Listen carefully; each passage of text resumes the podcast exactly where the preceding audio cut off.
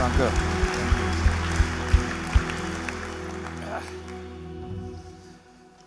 Geht's euch gut? Ich bin total begeistert. Ähm, bin begeistert über die Möglichkeiten, die wir haben, in Erfurt eine Gemeinde zu unterstützen, die am Entstehen ist. Ich bin begeistert. Ich war gestern Abend hier in der Veranstaltung, so viele Teenies zu sehen. Und JP hat gepredigt. Wo bist du, JP? Bei den Move-Schritten schon. Ja, den hat es weggemoved. Okay.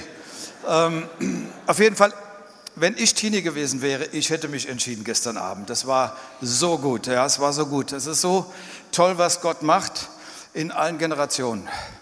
Ich freue mich über den heutigen Tag. Sag mal, dies ist der Tag, den der Herr gemacht hat. Ich werde seine Segnung suchen und finden. Genau, wenn du das Herz hast, dann wirst du einen Segen mitnehmen, hundertprozentig.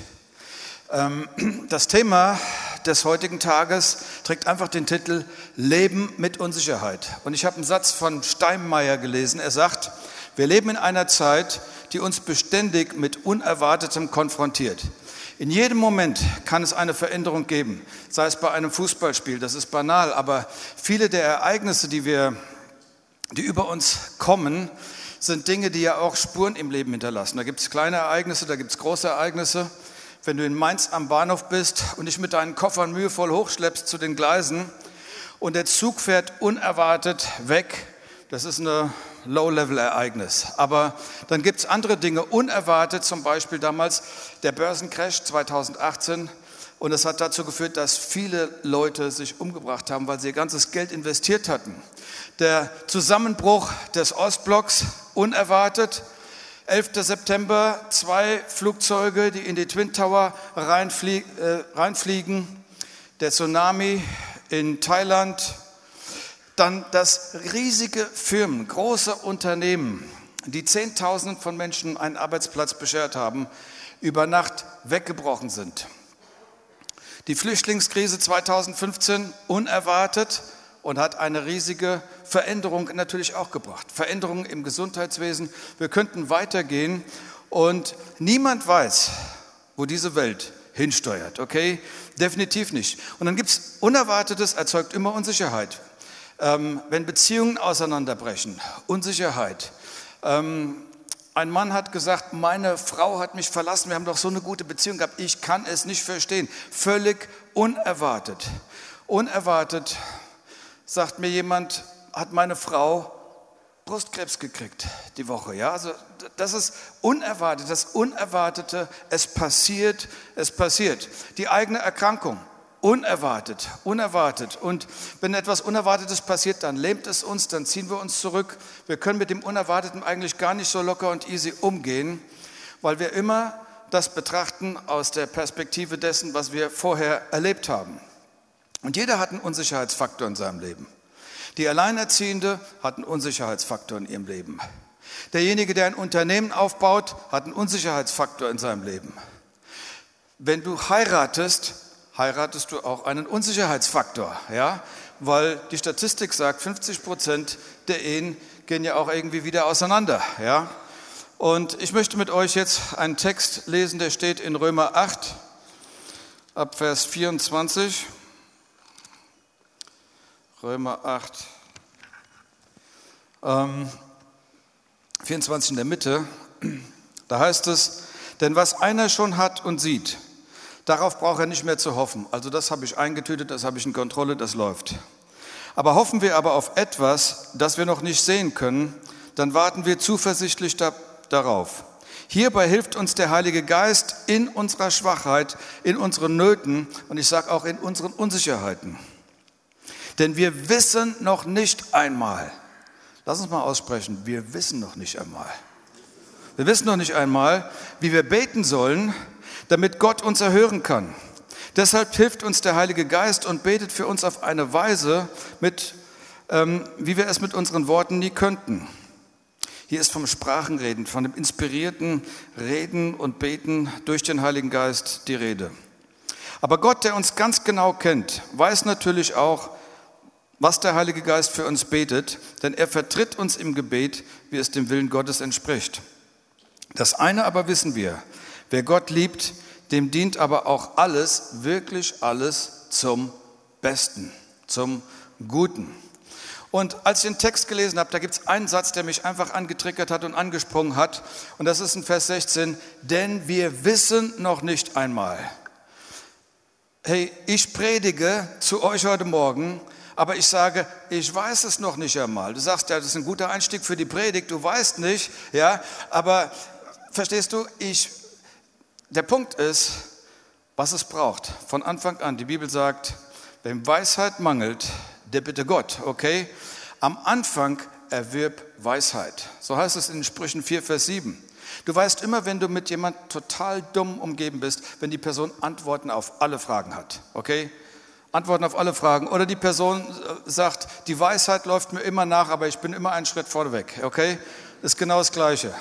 Aber Weisheit ist, wenn ich mich hinsetze und mich entspanne und sage, okay, ich weiß es ganz ehrlich nicht. Ich weiß es ganz ehrlich nicht. Und ähm, die Unsicherheit, dumm zu wirken, die hake ich einfach ab. Ich bin ehrlich, ich bin transparent. In deinem Leben und in meinem Leben ereignen sich Tragödien. Und das führt immer wieder dazu, dass wir verstehen, dass unser Leben fragil, zerbrechlich ist, fluktuide ist, wie ein Hauch. Ja, es, es vergeht schnell. Und selbst wenn du zielorientiert und kraftvoll durch das Leben schreitest und Dinge bewegst, ja, wenn diese Ereignisse passieren, dass plötzlich jemand stirbt, dann erinnert es dich daran, dass du nicht alles im Leben kontrollieren kannst, okay? Dass es Dinge gibt, auf die wir keinen Einfluss haben. Und ähm, das erzeugt uns mit Unsicherheit. Apropos Unsicherheit, ähm, als ich vor Jahrzehnten meinen Führerschein gemacht habe, so frisch gemacht, ja, ähm, dann sind wir nach Paris gefahren. Wir fahren nach Paris eine lange Strecke für jemanden, der den Führerschein frisch gemacht hat. Und in Paris gibt es diese Rue de la Périphérie, dieser Kreis, ja, um die ganze Stadt. Und du musst die richtige Abfahrt nehmen. Und äh, ich hatte das Gefühl, da sind Millionen Franzosen, die hupen. Das macht richtig nervös. Kleine Franzosen, die hupen und hupen und hupen. Und dann musst du die richtige Abfahrt nehmen. Und ich nehme natürlich die falsche Abfahrt. Und wir verfransen uns und ich bin fertig. Das Hemd ist durchgeschwitzt, Unsicherheit. Und irgendwann habe ich einfach gebetet, Gott hilf. Ja, ich halte an, verzweifelt an der Straße. Und dann sehe ich, das Schild der Straße ist exakt die Straße, wo ich hin wollte. Und gegenüber war das Haus. Verrückt. Es war ein Wunder. Es war ein Wunder. Aber das ist nicht, worüber ich reden möchte. Worüber ich reden möchte, ist, wenn wir etwas zum ersten Mal machen, sind wir meistens unsicher. Stimmt's? Und ähm, dann ist es nicht das fehlende Benzin, dann ist es nicht die Bremse, die nicht funktioniert. Es ist ganz einfach die Unsicherheit, die mit dir fährt. Weil wenn du sicher wärst, könntest du ein Sandwich essen, dich mit den Mitfahrern unterhalten und die Musik aufdrehen und eine gute Zeit haben. Ja? Aber alles, das Problem ist im Leben, da machen wir ja vieles, viele Dinge zum ersten Mal. Eine Situation, die noch nie da war, die herausfordernd ist. Wir fahren sozusagen auf der Straße des Lebens eine Strecke, die wir zum ersten Mal fahren. Verstehst du, wir erziehen unsere Kinder zum ersten Mal. Wir nehmen eine Rolle im Leben ein zum ersten Mal. Wir haben eine Position zum ersten Mal, den Job zum ersten Mal. Es ist alles zum ersten Mal. Du bist in einem Lebensstadium, in dem du vorher noch nicht warst. Übrigens, du bist in einem Alter, in dem du vorher noch nicht warst. Und ähm, was das Alter so mit sich bringt, sind immer einige Herausforderungen. Du weißt nicht, was ein Teenager ist, bis du sagst, ich weiß es, dann bist du keiner mehr. Okay? Du weißt nicht, was ein junger Erwachsener ist, bis du eines Tages aufwachst und sagst, ich weiß, was das ist, und dann bist du keiner mehr. Ja, Dinge passieren im Leben, es passiert einmal, du kannst es nicht zurückholen. Du kannst ja nicht sagen, ähm, ich möchte das Baby noch mal zurück in meine Gebärmutter, weil jetzt bin ich sicher, jetzt könnte ich das Kind mit Sicherheit erziehen, jetzt könnte ich dem Kind alles geben, die besten pädagogischen Konzepte. Funktioniert nicht, ja? Es funktioniert nicht. Wir erziehen mit unserer Unsicherheit. Du fragst, Mama, Mama, sag mal, der Kleine, der bläht sich ja zu Tode, ja? Was soll ich machen? Oder meine Güte, der, der, der Sabbat, der Sabbat, da fließt ja alles ein auslaufendes Modell, der Sabbat sich tot, ja. Er hat Fieber, was kann ich machen? Du stellst Fragen, du bist unsicher. Oder du sagst, ich weiß alles, habe alles in Kontrolle. Aber das ist sehr gefährlich, weil dahinter verbirgt sich häufig genauso die Unsicherheit, die wird nur anders kaschiert, nämlich nicht mit ehrlicher Transparenz. So, der, der Druck ist einfach, wir machen etwas im Leben und wir machen es zum ersten Mal. Ähm, du hast bisher gewohnt, gewöhnt warst du, keine Kinder zu haben, plötzlich hast du zwei Kinder. Du hast dich an die zwei Kinder gewöhnt, jetzt fliegen sie raus. Ja, sie, sie, sie verlassen das heimliche Nest, sie sind unterwegs. Du warst ein junges Ehepaar und eines Tages wachst du auf und sagst, wir sind ein älteres Ehepaar. Ja, und plötzlich stirbt einer. Es sind Situationen, die nie da gewesen sind. Denn der erste Operation, die erste Chemo, wie fühlst du dich? Ich weiß nicht, ich muss das durchleben, ich muss da erstmal durchgehen. So, das, sind, das sind die Situationen, Leben mit Unsicherheit. Die einzigen Leute, die wissen, was zu tun ist, sind junge Leute. Die wissen alles, okay? Junge Leute wissen alles über alles. Du weißt nichts, okay? Du weißt nichts. Und selbst wenn sie es nie getan haben, sie können dir auf liebevolle Weise erklären, wie man es zu tun hat, weil sie haben so die Überzeugung, ich lerne durch Beobachtung, was ich sehe. Aber ich weiß, wir lernen durch das Tun, durch den Prozess, durch den Prozess des Lebens. es ist eine Sache, auf der Couch zu sitzen und auf den Bildschirm zuzubrüllen und zu sagen, Mensch, lauf besser, hast du Tomaten auf den Augen, bist du blind? Wenn er reden könnte, würde er sagen, hey, du sitzt nur auf der Couch und beobachtest etwas, aber du nimmst nicht teil am Lebenskampf, du bist nicht in dem Prozess drin. Ja, denn wenn du im Prozess drin bist, weißt du, es ist nicht alles so schwarz-weiß wie diese tollen Kommentare, die man dann eben kriegt, ja, sondern es hat seine herausfordernde Seite, aber es gibt viele professionelle gute Tipps. Die einzigen, die furchtlos sind und sich dem nach vorne bewegen, sind die Jugendlichen. Und die Älteren haben gewissermaßen schon aus den Rückschlägen des Lebens ähm, ein bisschen gelernt, das Leben zu respektieren. Das ist der einzige Unterschied. Ja? Die anderen kommen genauso an den gleichen Punkt irgendwann hin junge Menschen heiraten. Einige trauen sich ja noch. Sie heiraten, ja? Heiraten. Papa, Mama, ich heirate ihn. Die Eltern sagen, weißt du, das würde ich mir noch mal überlegen. Da gibt es einige Herausforderungen im Profil. Nein, ich heirate. Jeder hat ein paar Herausforderungen. Ich will ihn heiraten. Bums aus, fertig. Kapelle, hau rein. Daddy zahlt, ja? Hochzeit. Und dann zehn Monate später, ich habe nicht gewusst ich habe keine Ahnung gehabt. Ich weiß überhaupt nicht, ja. Kann ich deine Hochzeit noch bezahlen, bevor du dich scheiden lässt? Ja. Ja, das sind die Themen dann. Und ich sag's mal so, wenn du dann dreimal geschieden bist, stehst du vorm Altar und derjenige, der die Zeremonie durchführt, sagt, möchtest du sie heiraten? Ja, ja, ich möchte ich möchte. Und da gehen dir eine ganze Straßenlaternenbeleuchtung vielleicht auf, weil in dem Prozess des Lebens, das sind ja so Schritte in die richtige Richtung manchmal, wenn wir daraus lernen, oder Tritte, die, die bringen uns in die richtige Situation. Wir reden von Unerwarteten. David widerfuhr Unerwartetes, als man seine Frauen und seine Kinder entführt hatte. Das gleiche galt für seine Soldaten. Er, die waren in Panik und die haben gesagt, David, wir gehen dir ans Leder. Du bist jetzt fällig. Und wir lesen in der Bibel, David stärkte sich im Herrn. Was hat er gemacht? Er sagt, Gott, ich bete dich an. Jenseits der Situation, du bist mein Gott und ich bete dich an mit allem, was ich bin. Und er empfängt inneren Frieden und er empfängt eine Strategie. Und die Strategie führt dazu, dass alle wieder zurückgewonnen werden, die ähm, geraubt worden sind. Wir reden jetzt vom Lobpreis, wir reden von Anbetung. Wir reden von einer inneren Ausrichtung hin zu Gott. Und diejenigen von uns, die echten Lobpreis praktizieren, wissen eins, Punkt eins. Wenn ich Gott anbete, geht der Puls runter. Ich renne nicht mehr mit meinem Puls um die Wette. Zweitens, der Stresspegel geht runter. Stimmt's? Und drittens, wenn ich Gott anbete, sage ich dir eins, du kannst nicht Gott anbeten und gleichzeitig voll mit Sorgen sein. Ich wiederhole den Satz, weil er so wichtig ist. Ich kann nicht Gott anbeten von ganzem Herzen und gleichzeitig sorgenerfüllt sein. Weil wenn ich Gott anbete, wird Gott größer, meine Situation wird kleiner. Und wenn meine Situation kleiner wird, dann wird auch meine Unsicherheit kleiner. Und wenn sie kleiner wird, geht mein Puls runter, ich entspanne mich und ich kann sogar Gottes Stimme hören. Das einzige Problem ist, wenn ich die Situation, das Problem angehe in meiner Gegenwart. Wenn ich aber das Problem mitnehme in seine Gegenwart, verändert sich etwas. Der Puls geht runter, du bist entstresst, du hörst Gottes Stimme. Anderes Beispiel, unerwartete Situation. Paulus und Silas machen einen seelsorgerlichen Dienst. Da ist eine Frau, die hat einen Wahrsagegeist, sie helfen ihr, den loszuwerden. Das hat aber den Männern nicht gefallen, die die Frau benutzt haben, um Geld zu verdienen. Sie sahen ihre Geldquelle verschwinden und Paulus und Silas landen im Gefängnis, ausgepeitscht, Hände und Füßen im Schraubstock, völlig fertig in einer muffigen Zelle in Philippi. Und was passiert?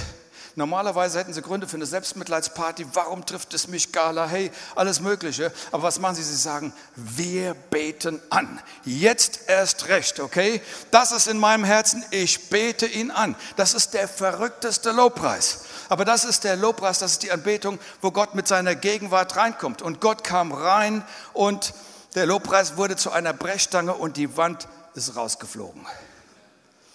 Das ist, was passiert wenn wir auf Gott schauen und nicht, und nicht auf den Umstand. Andere Situation. Da gibt es einen Mann, er hieß Josef. Josef hat bei Potiphar gearbeitet, war Haussklave, hat gearbeitet, hat einen guten Job gemacht. Potiphars Frau kommt, baggert ihn an, er geht auf Abstand und dann erzählt sie ihrem Mann was, was anderes. Josef landet daraufhin ins Gefängnis. Wie bitte? Dafür, dass ich einen guten Job in dem Haus gemacht habe? Potiphar, weißt du nicht, dass deine Frau eine verlogene, Sch ähm, ja, wisst schon, ja? Du, dann sitzt du im Gefängnis. Und weißt du, was er gemacht hat? Josef stärkte sich im Herrn. Er hat Gott angebetet. Und das führte dazu, dass Gott zu ihm geredet hat, dass er Träume auslegen konnte. Das führte dazu, dass er Jahre im Gefängnis durchgekommen ist, ohne bitter zu werden. Und als er rauskam durch eine Traumdeutung, wird er Bundesernährungsminister von Ägypten. Und als er diesen Job innehatte, begegnet er seinen Brüdern, die ihn verkauft hatten an die Karawane. Und er sagt, ich bin nicht sauer auf euch. Ich bin nicht verbittert. Ihr habt es böse mit mir gemeint. Aber Gott hat es gut mit mir gemeint. Ja, das ist,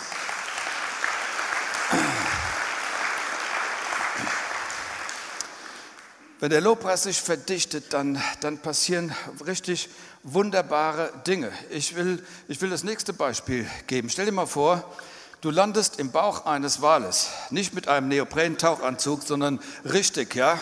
Und ähm, alles stinkt nach Tran und Schlick und Muscheln und Tang und so weiter. Und du bist da, du machst da deinen Freifahrten Jugendschwimmer in den Verdauungssäften.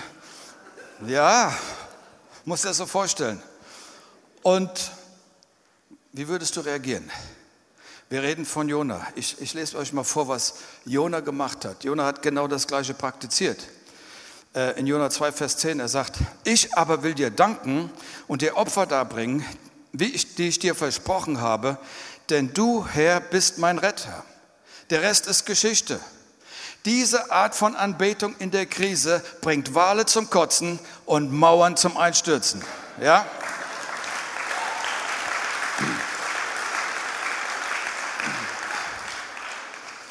Ich möchte heute einigen sagen, warum Kirche für euch vielleicht nicht funktioniert. Weil das eine ist, in die Kirche zu gehen und einfach nur zu gucken. Zum Beispiel kommst du in diese Gemeinde zu gucken, entertained zu werden. Wie läuft das heute hier? Ähm, ich sagte, ich komme nicht, um entertained zu werden. Kirche kann nicht für dich funktionieren, wenn du kommst und beobachtest. Kirche kann für dich nur funktionieren, wenn du partizipierst. Und zwar in der Anbetung, wenn du mitten drin bist und Gott anbetest. Ja? Nehme teil an der Gegenwart Gottes. Sag, ich bete ihn an. Und ich höre auf zu beobachten. Und wenn dein Herz ausgerichtet ist auf ihn, dann werden sich Dinge verändern. Aber du bist gestresst, weil du nicht anbetest. Du bist gestresst und rennst mit deinem Puls um die Wette, weil du nicht anbetest. Du bist vielleicht auch verwirrt in einigen Situationen, weil du nicht anbetest. Man ist deprimiert, weil man nicht anbetet. Man ist sturköpfig, weil man nicht anbetet. Man muss alles kontrollieren, weil man nicht anbetet und nicht vertrauen kann. Und, ähm, und dann wundert, weißt du, dann wundere ich mich, warum Leute in die Kirche kommen, wenn man in die Kirche kommen könnte und etwas mitnehmen könnte, was ein großer Segen ist. Ich habe schon oft gehört, dass Leute sagen, ich warte auf Gott. Ich glaube da nicht dran. Ich glaube, Gott wartet auf uns. Ja, ähm, ich warte auf Gott, das hört sich so an, als ob Gott Arthritis hat, als ob Gott schwerhörig ist, als ob er Ewigkeiten braucht, um zu dir zu humpeln, um eine kleine Gebetserhörung für dich dahin zu. Ich sag dir was, Gott wartet auf uns. Er hat es bereits vollbracht, okay? Du bist bereits gesegnet.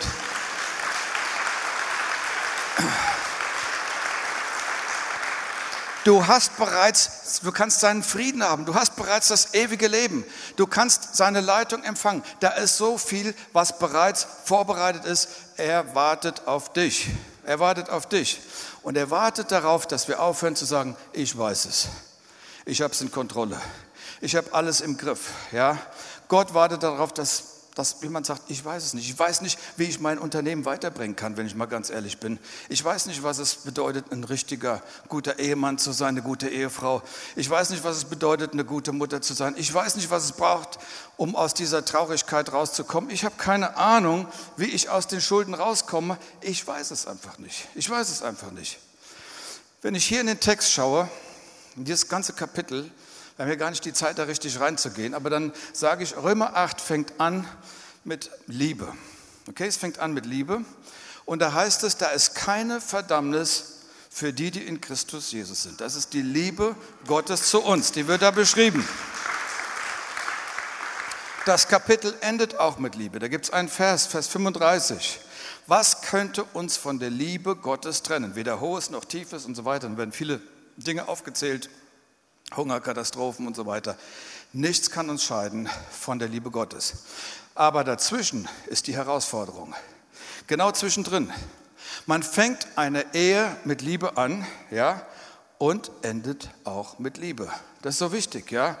Ich, ich liebe es, wenn ich durch Wiesbaden laufe und dann beobachte ich so ältere Paare, die schon ganz lang zusammen sind und ich sehe, wie er ihr hilft, sicher zu gehen oder umgedreht. Sie stützen sich und passen aufeinander auf. Und dann stelle ich mir vor, wie das ist morgens, wie er in das Zahnglas greift, okay, das Gebiss rausholt und seiner Lieben reinsteckt, damit sie frühstücken kann. Das ist Liebe. Man fängt in Liebe an und beendet das Ganze auch in Liebe. Ja? Aber die Herausforderung ist auf der Strecke. Stimmt? Ist mittendrin ist mittendrin. Weißt du, man kann tolle Eheseminare sich reinziehen, das ist gut und man lernt immer dazu und es gibt immer neue Fragen und so weiter. Aber lass mich eins sagen, trotzdem ist es so, dass jedes Paar ganz individuell ist und auch nochmal dadurch ganz spezielle individuelle Herausforderungen hast. Und wenn, das, wenn der eine Partner sagt, du entsprichst nicht der Vorstellung, die ich hatte, als ich dich geheiratet habe, ja, und ähm, ich bin enttäuscht von dir, heißt so viel, ich habe etwas anderes erwartet, wie das, was ich gekriegt habe. Und der andere sagt, du bist auch nicht das, was ich erwartet habe, ja?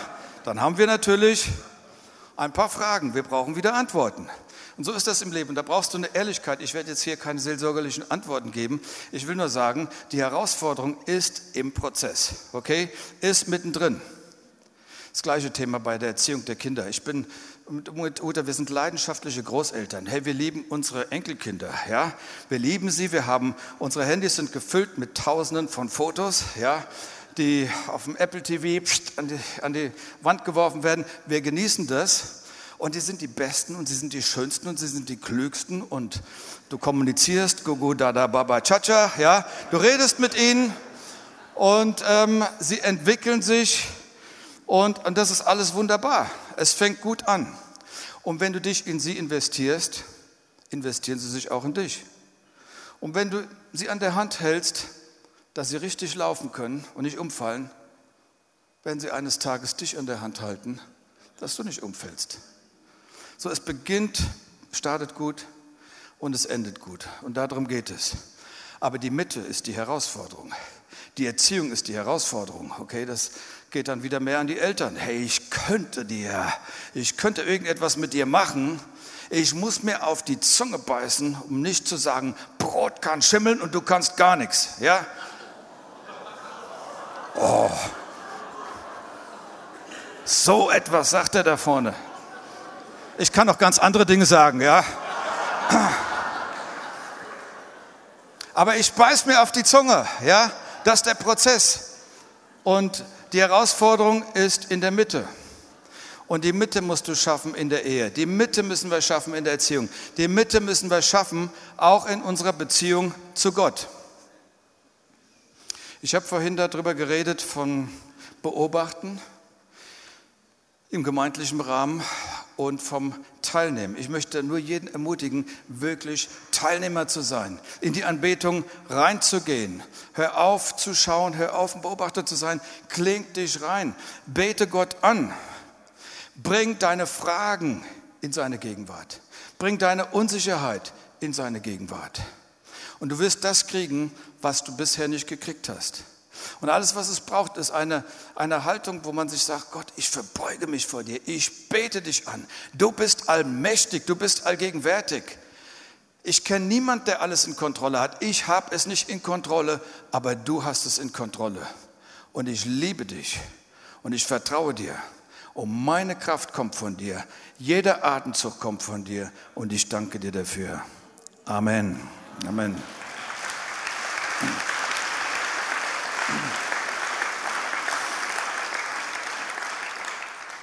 Ich möchte das Ganze vielleicht noch mal,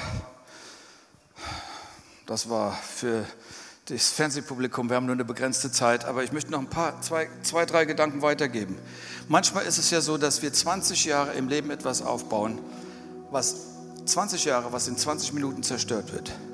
Es ist völlig unerwartet, was da passiert, ja.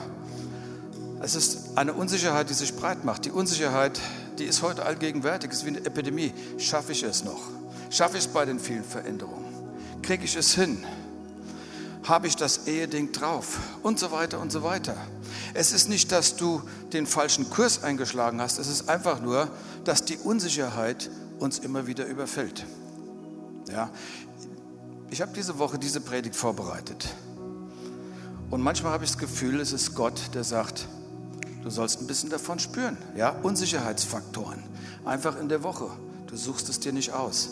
Aber es passiert. Es ist, als ob du selber eine Kostprobe hast von dem, was du, was du predigst. Und dann, dass du die richtige Herzenshaltung kriegst und dich in die Gegenwart Gottes reinbewegst. Einige, die sehr unsicher sind, die kaschieren diese Unsicherheit mit Ich weiß, ich weiß, ich weiß. Ich weiß, ich weiß. Heißt so viel, ich habe so viel Panik, ich könnte mir gerade in die Hose machen. Ja? Es ist wirklich, es ist hinter dieser Fassade von, manchmal von einer extremen Sicherheit, kann ich euch verraten, ich bin lange noch Psychologe, steckt auch eine unsichere Person. Ist immer so. Und die Unsicherheit ist da. Und, und, und, und was es braucht, ist eine Demut. Ein anderer Faktor ist, ich nenne es mal Kontrolle. Kontrolle ist etwas, was sich in unserem Leben entwickelt. Wenn wir zum Beispiel in der Kindheit Situationen hatten, die herausfordernd waren und man musste sich irgendwie schützen, indem man Kontrolle übernommen hat, sei es vielleicht sogar vor einem Elternteil schützen musste. Und man hat das als Strategie entwickelt und man wird zu einem Kontrolletti. Weil alles, was ich kontrolliere, macht mich sicher. Alles, was ich nicht kontrollieren kann, macht mich unsicher. Das Problem ist nur, dass du irgendwann der CEO des ganzen Universums bist, weil du alles kontrollieren musst und du kannst es nicht kontrollieren. Es funktioniert nicht.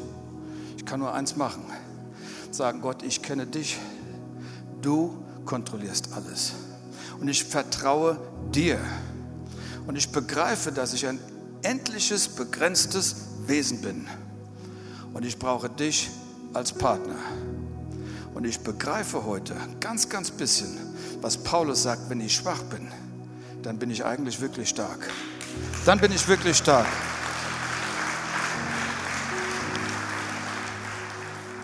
Weil meine Stärke ist begrenzt, ist überschaubar. Übrigens, ist auch das Geheimnis ins Übernatürliche. Die Heilungsgottesdienste kommen nie aus einer Position der Stärke. Wenn, wenn die Leute mich hier sehen, hier, ich turne auf der Bühne rum, ich verrate es euch heute, ja.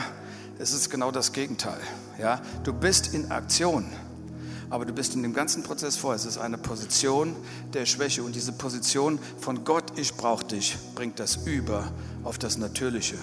Und deswegen sind wir auf einmal stark, wenn wir schwach sind. Ja? Das ist ein ganz großes, ganz großes Geheimnis. Und einfach zu sagen, Gott, ich vertraue dir.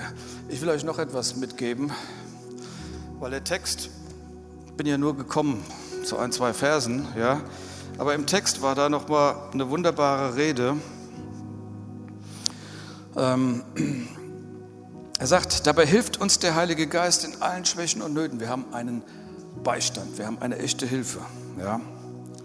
Wissen wir doch nicht einmal, was wir beten sollen, damit Gott uns erhören kann. Deshalb hilft uns der Heilige Geist und betet für uns auf eine Weise, wie wir es mit unseren Worten nie könnten. Und Gott, der uns ganz genau kennt, weiß natürlich auch, was der Heilige Geist für uns betet denn er vertritt uns im Gebet. Eine Übersetzung sagt mit unaussprechlichem Seufzen. Mir ist wieder klar geworden, wie wichtig das Sprachengebet ist in Zeiten der Unsicherheit. Wenn du das empfangen hast oder streck dich danach aus. Es ist eine Gabe, ein Geschenk. Ich weiß nicht, was ich ausspreche, aber Gott weiß, was er ausspricht. Und es hat einen Einfluss auf meine Lebenssituation, die so verunsichernd auf mich wirkt. Aber wenn ich in Sprachen rede, inspiriert vom Heiligen Geist, plötzlich arbeitet etwas in mir, etwas verändert sich auch in mir. Und Gott greift ein, weil ich nicht mal weiß, was ich beten soll. Das ist eine gute Sache. Ich möchte euch ermutigen, in Sprachen zu beten.